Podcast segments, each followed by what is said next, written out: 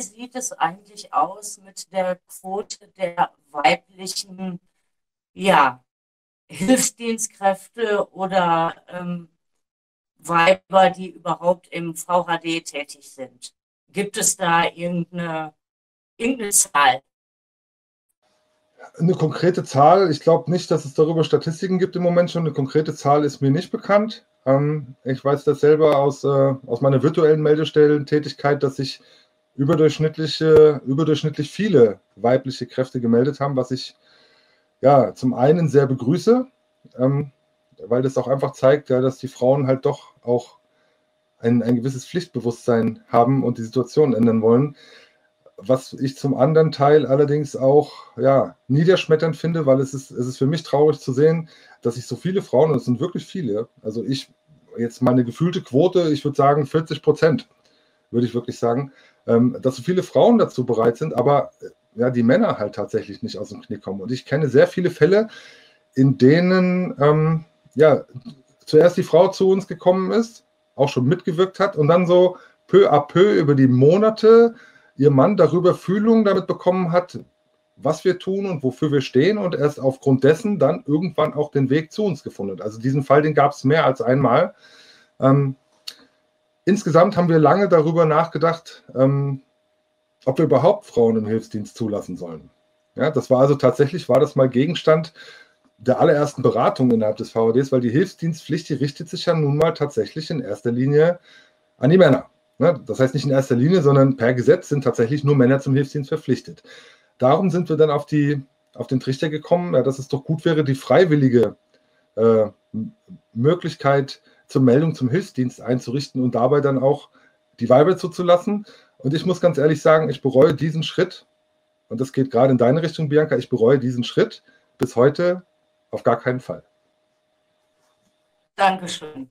Das ähm, ist sehr schön zu hören. Das ist mal wieder sehr erhebend.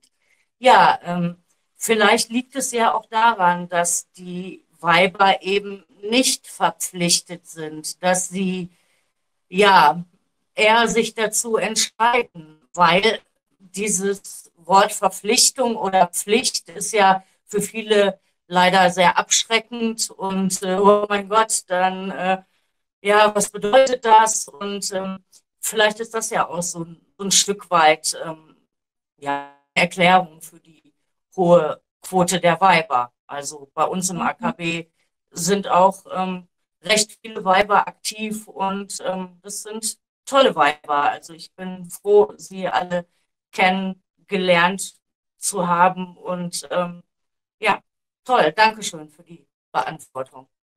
Ähm, es war ja auch damals so, ich sag mal, aktiven Kriegszeiten so, dass auch das Weibsvolk sich melden konnte, freiwillig. Ja? Also das eine schließt das andere nicht aus. Ähm, zudem eines der großen Probleme, die sich in der heutigen Gesellschaft hier offenbaren, äh, sind darin begründet oder vielfach darin begründet, dass die Weiblichkeit generell in dieser Gesellschaft abhanden gekommen ist. Wie viele, wie viele Frauen wollen Männer sein heute? Die Wehrpflicht der Frau, beziehungsweise nicht die Wehrpflicht, aber die Möglichkeit, ja, der Armee beizutreten, der Frau, das ist etwas ganz, ganz Fatales aus den unterschiedlichsten Gründen. Allein, also ich kann nur für mich sprechen, aber äh, ich stelle mir vor, ein, ein Mann, der ein Mann ist und mit einer Frau an seiner Seite einem Feind gegenübertreten soll, der hat einen Gewissenskonflikt. Da, da beißt keine Maus den Faden ab. Und das sind alles so diese Dinge, ähm, die auch in den Vaterländischen Hilfsdienst wieder mit hineingebracht werden müssen. Eben diese Weiblichkeit. Zudem hat sich parallel zum VHD auch der Vaterländische Frauenverein neu gegründet. Diese Gruppe ist weithin unbekannt, bislang noch, aber vielleicht hilft ja dieser Beitrag oder diese Runde auch dazu, äh, den Vaterländischen Frauenverein mit Leben zu füllen und mit engagierten Weibern auch den den Platz, den der Vaterländische Frauenverein damals einnehmen sollte, heute wieder einzunehmen.